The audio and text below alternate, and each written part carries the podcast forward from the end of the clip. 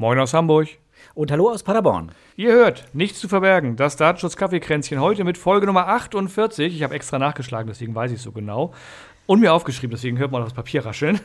ähm, ja, wir haben den äh, 17.8., es ist irgendwie nachmittags gegen drei. Wir nehmen gerade auf für morgen. Ihr hört uns ab dem 18.8. frühestens 6.10 Uhr.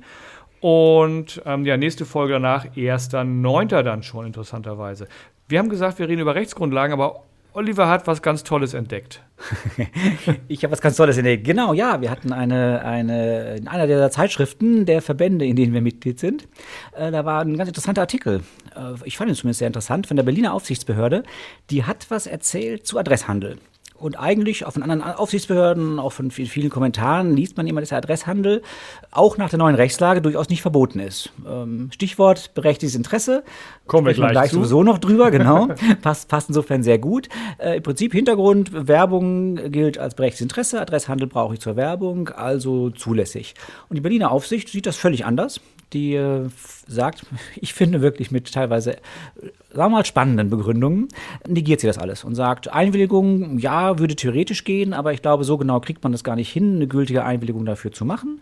Und berechtigtes Interesse geht sowieso nicht, äh, mhm. weil die Interessen dessen, der die Werbung nicht haben will, äh, die Interessen der werbenden Unternehmen oder der Adressverkäufer einfach überwiegen. Man muss dazu sagen, vor der DSGVO, im alten BDSG, gab es ja so ein sogenanntes Listenprivileg, wo, wo in, ich glaube, das war Paragraph 28, 29, irgendwie so in dem Dreh damals im BDSG geregelt war, dass man bestimmte Daten in Listenform weitergeben darf. Mhm. Zum, und dann zum Beispiel für Werbung genutzt hat. Das war ja extra dafür drin. Das ist weggefallen und eins der Argumente ist, ja, das ist ja weggefallen. Und das deutet darauf hin, dass es wohl nicht mehr zulässig sei. Das, so, so argumentiert ja die Aufsicht auch an der Stelle ein bisschen und äh, lässt aber eben alle anderen Rechtsgrundlagen, ähm, die man da gegebenenfalls ziehen könnte, außer Acht ja, ich finde teilweise auch wirklich mit so, mit so dogmatischen Begründungen. Also es ist ja so, dass häufig auch das berechtigte Interesse angenommen werden kann, wenn das Handeln sozial adäquat ist, so heißt es ja so schön. Also wenn es einfach üblich ist. Das ist, was mhm. dahinter steckt. Und die Behörde sagt einfach nur, nur, nur weil es viele machen, heißt es noch lange nicht, dass es sozial adäquat ist. Und ähm, sagt einfach, nee, kann in diesem Fall auch nicht angewandt werden, diese, die, diese Argumentation der Sozialadäquanz. Ja. Und äh, das finde ich schon sehr, ich finde es sehr dogmatisch. Ja, vor allen Dingen ist ja, wenn ich Adresshandel habe für Werbung, heißt das, ich schicke Post. Also Brief Briefpost. Und das regelt sich ja alleine schon über die Portokosten, die dabei entstehen, dass man nicht wie bei, bei E-Mail einfach 10 Millionen Leute voll spammt mit Dingen, die sie nicht interessieren, sondern dass man schon versucht, gezielt zu werben. Von daher ist das auch der, der Hintergrund, der da reguliert werden soll, eigentlich ein ganz anderer als äh, E-Mails-Werbung zum Beispiel. Ja, und das ist andere, wo sie auch eine spannende Argumentation haben, dass, äh, dass Werbung, Verarbeitung von Daten zu Werbung ein berechtigtes Interesse sein kann, äh, lehnen sie gar nicht ab. Das ist so. Sie sagen nur, der Adresshandel hat ja mit der Werbung gar nichts zu tun. Das passt da gar nicht rein. Das müssen wir gesondert betrachten. Und ähm, die Trennung finde ich schon, sagen wir mal, sehr, sehr streng, weil zur Werbung gehört natürlich auch, dass ich irgendwo die Adressen her habe, mhm. die ja, ich verwende. Es ist, es ist extrem dogmatisch, das äh, sehe ich auch so. Andererseits muss ich ganz ehrlich sagen, bin ich nicht unglücklich für meine Adresse weniger gehandelt und wird und ich auch weniger Werbung kriege dadurch. Das muss ich auch mal so ganz eigennützig sagen. Absolut, wobei ich wirklich sagen muss, privat kriege ich fast nichts. Man kriegt es wirklich weg, wenn man eben, sagen wir mal, nicht im Telefonbuch oder sonstigen Verzeichnissen steht mhm. äh, und ab und zu mal auch sich austragen lässt. Also das, das, das klappt schon auch so ganz gut. Das stimmt. Ich Ohne Berliner die, Aufsichtsbehörde. Ja, das stimmt. Ich habe mich auf die Robinson-Liste eingetragen tatsächlich. Da muss man, da kann man auch verschiedene Schreibweisen angeben äh, des Namens und kriegt dann tatsächlich schlagartig weniger Post. Das hätte ich nicht gedacht. Funktioniert auch. Ja, macht ja auch deren Sinn, wie du eben schon sagst. Es kostet ja auch durchaus Geld, die postalische Werbung. Und äh, es hat keiner Interesse, äh, in dem Fall Werbung zu schicken an jemanden, der, der sie sowieso nie liest, sondern wegwirft und sich, höchst, sich höchstens beschwert. Ja, also genau. diese Robinson-Liste bringt hier wirklich beiden was. Ja, sehe ich genauso. Viele haben ja Angst, dass sie sagen, ich trage mich da ein und dann kriegen sie da erst meine Adresse her und dann kriege ich erst recht Werbung. Das ist Quatsch, weil eigentlich jedem klar sein muss, wenn da jemand draufsteht, der sagt, ich will keine Werbung, macht es keinen Sinn, der Person Werbung zu schicken. Genau, gerade ja. eben, weil es kostet. Ne? Bei E-Mail ja. sehe ich es noch anders. Da ist es wirklich so, dass man äh, einfach, dadurch, dass bekannt ist, dass eine Adresse genutzt wird, wird sie halt einfach, einfach auch verwendet. Ähm, aber hier bei der postalischen Werbung sehe ich es auch so. So, jetzt haben wir fast fünf Minuten geredet über dieses Thema, was gar nicht Thema ist heute. Und von unseren 15 Minuten fürs Thema Rechtsgrundlagen, was gleich kommen soll, abgezogen. Lass kurz Musik machen und dann legen wir los.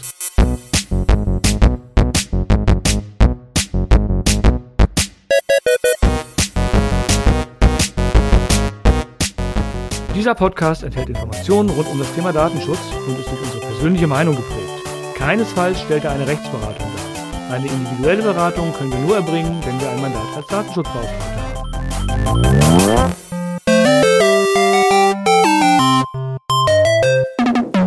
Rechtsgrundlagen, also auf Deutsch Artikel 6 DSGVO, das ist das, was heute ansteht. Wir hatten letzte Woche, Entschuldigung, vor zwei Wochen haben wir über Artikel 5, über die Grundsätze der Verarbeitung äh, gesprochen und heute geht es um das Thema Rechtmäßigkeit der Verarbeitung. Das ist die Überschrift von Artikel 6. Und ähm, letztlich äh, muss man sagen, es gibt exakt sechs Rechtsgrundlagen in der DSGVO, die da beschrieben sind. Und wenn man darunter nichts findet, dann hat man ein Problem. Genau. Und das ist wirklich der, äh, vielleicht auch mal für unsere HörerInnen, ich habe mich noch nie so wenig vorbereitet auf einen Podcast wie heute. Nicht, weil ich keine Lust habe, sondern wirklich, das werdet ihr auch merken, wenn ihr mit der DSGVO arbeitet. In diesen Sechser gucken wir immer rein, jeden Tag. Das ist immer die, da steht das drin oder da finden wir die Rechtsgrundlage. Wenn wir gucken wollen, dürfen wir eine Verarbeitung machen. Das heißt, die Dinger, die weiß man einfach, wenn man sich täglich mit dem Thema befasst. Das ist der, ja, der Artikel, in dem ihr am häufigsten reinschauen werdet. Und zumindest bei uns ist es so. Und deswegen, ähm, ja, heute auch die geringe Vorbereitung. Ja, genau. Man muss ganz kurz dazu sagen, diese Rechtsgrundlage, die wird immer benötigt. Es gibt keine Möglichkeit, personenbezogene Daten zu verarbeiten, ohne eine Rechtsgrundlage zu haben.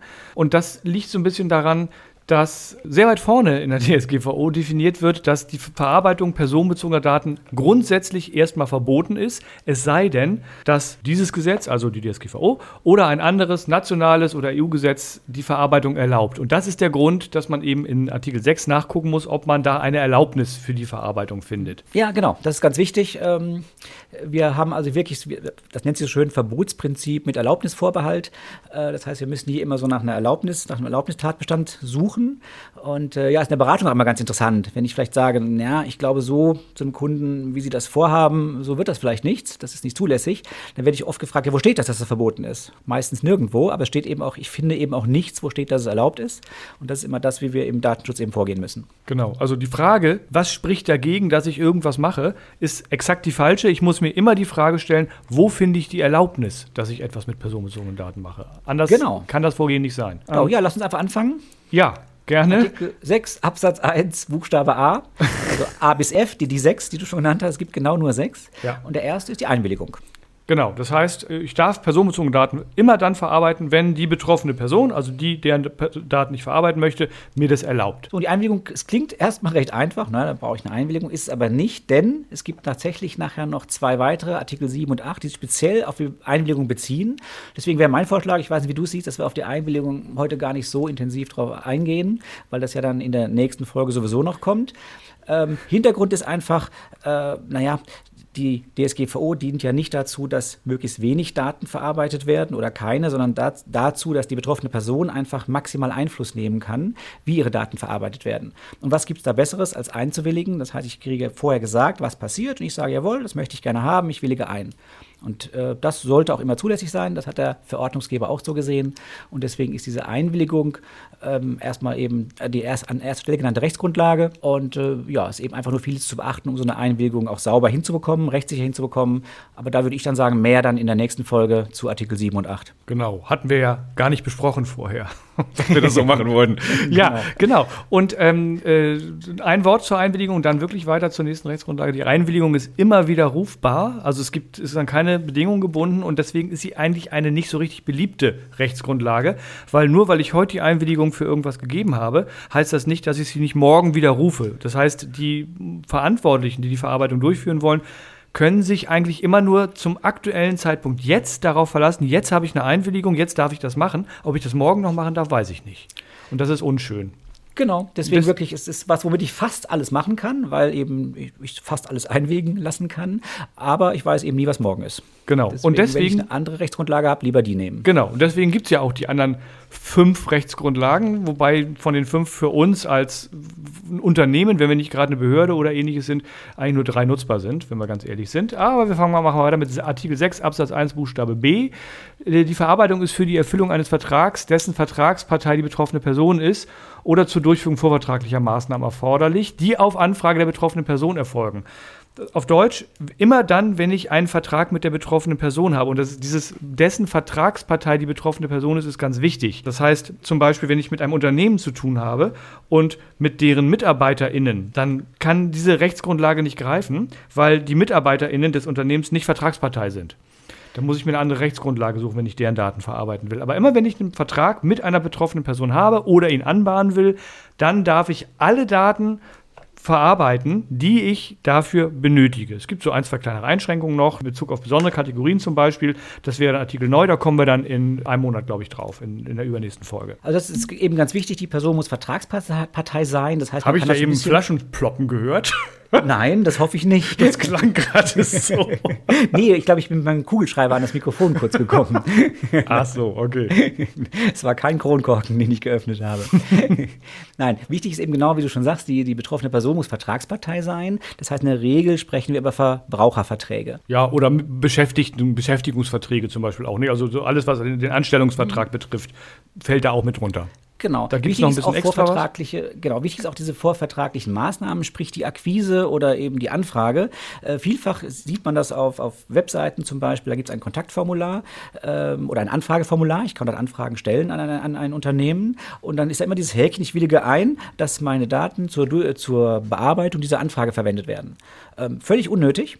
Äh, es geht hier um vorvertragliche Maßnahmen. Ich brauche hier keine Einwilligung, sondern das darf ich einfach machen. Wenn mich jemand was fragt, darf ich eben eine Antwort geben als Unternehmen. Würde ich auch so sehen. Wobei man aufpassen muss, wenn das so ein allgemeines Kontaktformular ist, dann sind das vielleicht nicht immer vorvertragliche Maßnahmen, sondern können auch andere Sachen sein. Von daher ist die zusätzliche Einwilligung manchmal vielleicht sogar nötig, weil sie dann doch nicht zusätzlich, sondern die einzige Rechtsgrundlage ist. Könnte nicht, sein. Wie, wichtiger ja, ne? Punkt finde ich noch ist, wenn man sagt, die Vertragspartei muss die betroffene Person sein, dass wir Fälle haben können, wo zwei Unternehmen Daten austauschen, weil eines der Unternehmen einen Vertrag mit der Person hat. Und um diesen Vertrag zu erfüllen, muss es, sagen wir, einem dritten Unternehmen Anfragen stellen oder so etwas. Mhm. Das heißt, es muss diese Übermittlung, diese Verarbeitung muss nicht unbedingt ähm, bei dem Vertragspartner der betroffenen Person passieren, kann auch bei einem anderen Unternehmen passieren, aber es muss eben passieren, um den Vertrag mit der Person zu erfüllen.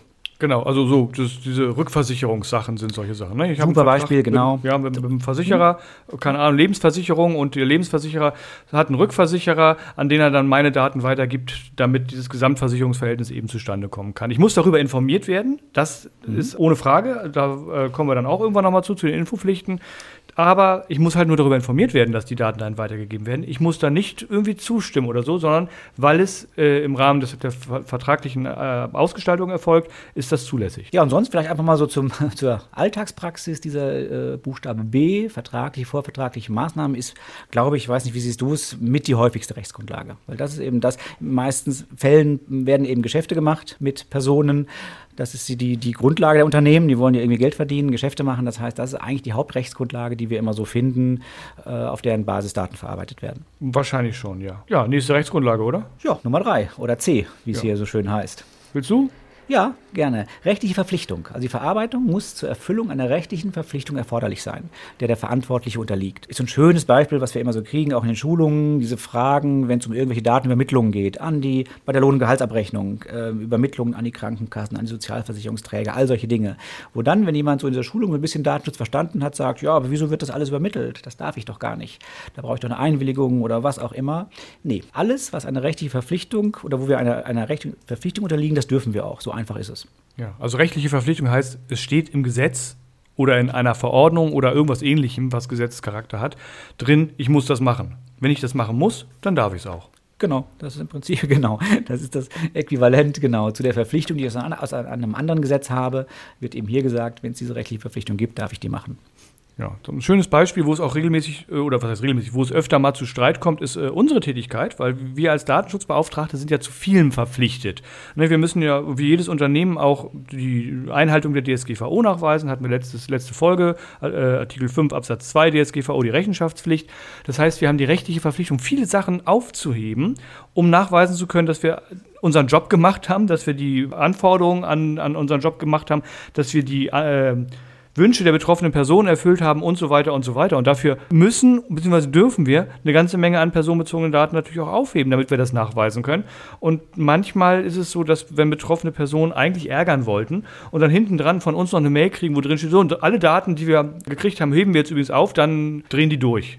Habe ich schon ja. das eine oder andere Mal erlebt. Ähm, aber ist letztlich Aufbewahrungspflichten sind eben einfach zu erfüllen. Und genau. äh, dann äh, hilft auch irgendwelche Löschrechte, die man meint zu haben, nicht, weil solche rechtlichen Verpflichtungen eben einfach immer vorgehen. Wobei, da kommen wir dann in 17 Folgen drauf, auf die entsprechenden betroffenen Rechte.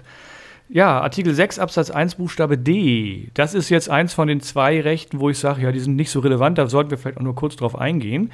Ähm, die Verarbeitung ist erforderlich, um lebenswichtige Interessen der betroffenen Person oder einer anderen natürlichen Person zu schützen. Das mag noch relevant sein im Gesundheitsbereich natürlich, ähm, dass also äh, ÄrztInnen äh, oder auch jemand, äh, der oder die im Krankenwagen unterwegs ist, bestimmte Daten einfach verarbeiten darf. Nichtsdestotrotz äh, ist das für die meisten unserer Kunden eher nicht relevant, weil wir in dem Bereich nur, nur geringfügig unterwegs sind. Und äh, deswegen würde ich da nicht so viel sagen wollen. Was meinst genau, du? Sehe ich auch so, ja. Ich finde so einfach das mal so ein Beispiel. Mal angenommen, ich weiß von einem Beschäftigten, dass er eine bestimmte Krankheit hat. Sagen wir mal Diabetes als Beispiel. Und der kippt jetzt um, der Notarzt kommt. Dann ist ja die Frage, darf ich dem Notarzt sagen, dass er Diabetes hat? Das ja. hilft dem Notarzt sehr. Ich sollte es auch tun können, gar das keine hilft Frage. der Person auch sehr, ja. Aber, genau, es ist im, im Interesse aller. Äh, aber ich gebe hier natürlich Daten weiter. Das Beispiel hinkt so ein bisschen, weil das natürlich sogar Gesundheitsdaten sind. Ähm, aber trotzdem ist es ein Beispiel, das ganz gut zeigt, was hiermit gemeint ist. Also äh, in irgendeiner Form mache ich hier was, Datenverarbeitung, Datenweitergabe eben sehr häufig, um wirklich sehr wichtige Interessen der betroffenen Person zu schützen. Kommt, wie gesagt, sehr selten vor. Außerdem muss man sagen, wir kommen gleich auch noch zu Buchstabe F, das berechtigte Interesse. Das, was ich da mache, kann ich eigentlich auch alles über Buchstabe F machen, denn dass die Lebensrettung einer Person ein berechtigtes Interesse ist, äh, wird auch niemand bestreiten. Von daher ist der wirklich, kommt der sehr, sehr selten vor. Mhm. Man braucht ihn nicht oft. Das stimmt. Und noch seltener brauchen wir zumindest 6.1e DSGVO. Die Verarbeitung ist für die Wahrnehmung einer Aufgabe erforderlich, die im öffentlichen Interesse liegt oder in Ausübung öffentlicher Gewalt erfolgt, die dem Verantwortlichen übertragen wurde. Ja, also keiner unserer Kunden, bei dir mag das eventuell anders sein, ich weiß es nicht, aber bei uns ist es so, wir haben keinen Kunden, der irgendwas in Ausübung öffentlicher Gewalt macht oder der im öffentlichen Interesse tätig ist. Sehe ich im Prinzip auch so. Es ist natürlich die Rechtsgrundlage für Behörden. Das heißt, jeder, der Behörden berät, ähm, äh, kommt mit dieser diese, dieser Rechtsgrundlage dann schon häufiger in Verbindung. Mhm. Das heißt, die erfüllen ja genau Aufgaben, die im öffentlichen Interesse liegen oder ihm eben übertragen wurde. Ähm, öffentliche Gewalt, das wären dann so Ordnungsämter, könnte sein. Mhm. Interessant ist, dass diese Rechtsgrundlage aber auch natürlich für Unternehmen gilt, falls denen so eine Auftrag, Aufgabe übertragen wird. Es gibt ja, ich weiß das bei uns hier in Paderborn, da gibt es nicht nur das Ordnungsamt, sondern gibt es auch tatsächlich Privatfirmen, die dann hier auf den, den, den Fußwegen gucken, ob auch alle Hunde angeschnallt sind oder solche wichtigen Aufgaben erfüllen. auch das wäre dann ein Fall für, für Buchstabe E. Und jetzt die Universalrechtsgrundlage, genau. meinen jedenfalls einige, das berechtigte Interesse. Erzähl du. genau, ja. Die letzte ist aber deswegen trotzdem auf keinen Fall unwichtig, im Gegenteil, ist eine der wichtigsten Rechtsgrundlagen überhaupt, aber auch eine, über die man natürlich am meisten streiten kann. Ich sage mal kurz, worum es geht. Es geht eigentlich darum, dass die Verarbeitung zur Wahrung berechtigter Interessen des Verantwortlichen erforderlich sein muss. Dann darf ich das machen. Aber gleichzeitig dürfen nicht die Interessen oder Grundrechte und Grundfreiheiten der betroffenen Personen überwiegen. Und das ist genau das, das, das Tückische. Äh, berechtigtes Interesse ist sehr viel dass das Unternehmen irgendetwas machen möchte mit den Daten, eine Videoüberwachung, was auch immer, ist immer mal ein berechtigtes Interesse. Aber ich muss immer abwägen, was sind denn die Interessen der Person, dass diese Verarbeitung nicht stattfindet. Und jetzt muss ich abwägen, welche Interessen stehen höher. So, und stehen die Interessen, die berechtigten Interessen des Unternehmens höher, dann darf die Verarbeitung eben stattfinden. Stehen die entgegenstehenden Interessen der betroffenen Person höher, dann darf sie eben nicht stattfinden. Und da stellt man eben immer wieder fest, wenn man sechs Leute fragt und die sollen abwägen, dann kommt man, bekommt man mindestens neun unterschiedliche Ergebnisse, weil natürlich das einfach ja, sehr schwierig ist, diese Interessen abzuwägen. Ja, das ist immer irgendwie eine Bauchentscheidung, weil es sind halt Interessen und das ist alles subjektiv und man hat keine objektiven Kriterien, an denen man sagen kann, ja, das ist so, das ist so, das ist so, also komme ich zu dem und dem Ergebnis. Ähm, und es wird immer Leute geben, die im Zweifelsfall genau entgegengesetzt argumentieren in Bezug auf die überwiegenden Interessen oder die überwiegenden schutzwürdigen Interessen der betroffenen Person äh, wie, wie andere Leute. Also mhm. das ist, äh, man kann sich da kräftig streiten, glaube ich, bezüglich äh, des Themas berechtigte Interessen. Und es ist schon sehr schwer, finde ich. Also es hat sich jetzt so ein bisschen eine Meinung oder ein Gefühl dafür rausgebildet bei uns allen, was wohl, äh, wo wohl eher die Interessen der betroffenen Personen überwiegen dürften und wo wahrscheinlich die Interessen des, des Unternehmens oder des Verantwortlichen überwiegen. Aber wirklich eine objektive Regelung oder irgendwas, wo man das ablesen kann, gibt es logischerweise leider nicht.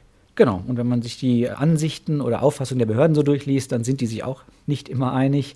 Wichtig ist auch noch, die Verarbeitung muss zur Wahrung der berechtigten Interessen des Verantwortlichen oder eines Dritten erforderlich sein. Mhm. Ähm, das heißt, ich muss nicht nur gucken, was ist mein berechtigtes Interesse, sondern jetzt muss ich auch noch gucken, kann ich das auch auf anderem Wege erreichen? Wo ich ja. vielleicht keine oder weniger personenbezogene Daten verarbeite. Das genau. ist meine erste Prüfung, die ich machen muss. Und dann, danach muss ich dann noch äh, gucken, wie ist das denn mit dem Interesse der betroffenen Person? Liegt das höher? Und dann komme ich vielleicht eben irgendwann zu einem belastbaren Ergebnis, wo ich dann eben auch später vielleicht im günstigsten Fall die gleiche Meinung einer Behörde bekomme, die das mal zu prüfen hat und im ungünstigsten Fall eben nicht. Ja, genau. Also diese, diese Erforderlichkeit heißt eigentlich, es muss ein sanfteres Mittel geben. Irgendwas, wo ich weniger Daten habe oder wo der Eingriff weniger intensiv ist wo ich vielleicht weniger Daten äh, ins Nicht-EU-Ausland übermittle oder, oder, oder. Ich muss ich mir alles angucken und äh, muss, dann, muss dann verargumentieren können, nee, es gibt kein sanfteres Mittel, dieses Mittel ist auf jeden Fall erforderlich. Genau. Einfach ist es immer dann, um vielleicht mal einen einfachen Fall auch zu bringen, wenn die Interessen gleich gelagert sind. Also nehmen wir mal wieder eben das mit den lebenswichtigen Interessen. Ich habe da jemanden, dessen Leben ich retten muss, dann äh, hat der ein Interesse daran, gerettet zu werden und ich habe Interesse daran, ihn zu retten. Das heißt, da haben wir keine entgegenstehenden Interessen. Da fällt die Abwägung sehr leicht. Schwieriger, schwieriger wird es eben. Kommen wir wieder auf unser Beispiel am Anfang mit der, mit der Berliner Aufsichtsbehörde. Ähm, ja, das berechtigte Interesse des Unternehmens ist oder des Adresshändlers ist, Adressen zu handeln und äh, dann entsprechend für Werbung für, zu verwenden. Und äh, der, die betroffene Person möchte vielleicht durch Werbung nicht genervt werden. So, welches Interesse ist jetzt höher? Exakt das ist es. Exakt das ist es. Man ja. kann beides verargumentieren. Genau. So, das war der Schnellritt durch die Rechtsgrundlagen. Jetzt sagt aber ja Artikel 6 noch ein bisschen mehr. Er hat ja insgesamt vier Absätze, die auch relativ lang und umfangreich sind. Ich glaube, dass für uns spannend hier ist noch Absatz 4, ne? die Zweckänderung. Würde ich auch so sehen. 2, 3, liebe HörerInnen, seht uns nach, die würden wir gerne überspringen. Da geht es wirklich nur darum, wie und warum können die Staaten dieses Gesetz, diesen Artikel 6 abändern, was müssen sie dafür tun, ähm, ist für die Praxis nicht relevant. Aber Absatz Absatz 4, Zweckänderung, finde ich was Interessantes. Ja, ähm, da wird es richtig äh, interessant. Genau. Artikel, Artikel 5 hat ja schon festgelegt in Absatz 1 äh, von irgendeinem von der vielen Buchstaben, dass für festgelegte Zwecke gemacht ist, also das Buchstabe B nebenbei gesagt. Nicht? Festgelegte, eindeutige, legitime Zwecke und so weiter und so weiter. Das heißt, ich teile den betroffenen Personen ja mit, ja, Mensch, hier, ich hätte gerne mal deine Daten oder, oder ich habe deine Daten und verarbeite die für folgende Zwecke. Und dann zähle ich meine 17 Verarbeitungszwecke auf und irgendwann, drei Jahre später, und das hatten wir auch letzte, letzte Folge schon erwähnt, ich glaube, Oliver, du warst das, fällt mir ein, Mensch, ich würde jetzt auch gerne noch die Daten benutzen, um Werbung zu machen zum Beispiel. Wenn ich das nicht mitgeteilt habe damals, dann habe ich jetzt eine Zweckänderung und dann muss ich anfangen, mir Gedanken zu machen, ist diese Verarbeitung, die ich jetzt zukünftig machen möchte, kompatibel mit den bisherigen Verarbeitungen. Das heißt also, äh, ist, das, ist die von der Art her ähnlich. Ich muss gucken, ob die Daten wirklich die gleichen sind, ähm, inwiefern das verargumentierbar ist. Ich muss mir noch über Gesundheitsdaten ein bisschen Gedanken machen, das lassen wir weg jetzt. Jedenfalls muss ich mir auch die Folgen überlegen für die betroffene Person und muss dann zu einer Entscheidung kommen, ähm, ja, das ist kompatibel oder das ist nicht kompatibel. Wenn es kompatibel ist, dann muss ich die betroffene Person immer noch darüber informieren, dass ich das jetzt machen werde. Das heißt, meine Informationen zum Datenschutz muss ich neu, neu rausschicken oder zumindest eine Ergänzung dazu rausschicken an die Person oder rausgeben an die Person. Was ich nicht machen muss, ist mir eine neue Rechtsgrundlage suchen dafür. Wenn ich eine bisher für die Verarbeitung eine gültige Rechtsgrundlage hatte, dann gilt die bisherige Rechtsgrundlage auch für die neue Verarbeitung. Selbst wenn die nicht zu 100% passen würde. Sofern es eine andere gibt, die dann passen würde, genau. Ja, genau, aber es gilt die alte weiter. Passen. Genau. Ich habe also streng genommen wirklich einen neuen Zweck, vielleicht auch eine neue Rechtsgrundlage. Das Ganze passt aber so gut zu dem ursprünglichen Zweck, dass man eben sagt, es ist kompatibel, die Folgen für die Person sind nicht anders als, als sonst, es gibt nicht mehr oder schlimmere negative Folgen für die Person. Und dann ist so eine Zweckänderung tatsächlich möglich. Und ähm, ich glaube, das wird häufiger gemacht, als man denkt. Es wird nur nie mitgeteilt von den Unternehmen, weil es eben häufig das Thema Werbung ist, an das man nicht gedacht hat oder äh, auch andere Themen, wo man so einfach nicht dran gedacht hat. Und dann auch im Zuge der Zweckänderung gar nicht merkt, dass es vielleicht, also selbst als Unternehmen nicht merkt, dass es eine Zweckänderung ist und eigentlich was macht, was nicht ganz okay ist, was zufällig passt, wo man aber seinen Pflichten eigentlich gar nicht richtig nachkommt. Ja, es wäre ja völlig okay, hätte ich vorher den Zweck schon definiert und darüber auch informiert. Sonst wird es ja nicht funktionieren. Das heißt, es geht ja nur darum, um diese Zweckänderung, um diese nachträgliche Zweckänderung, ob ich die darf.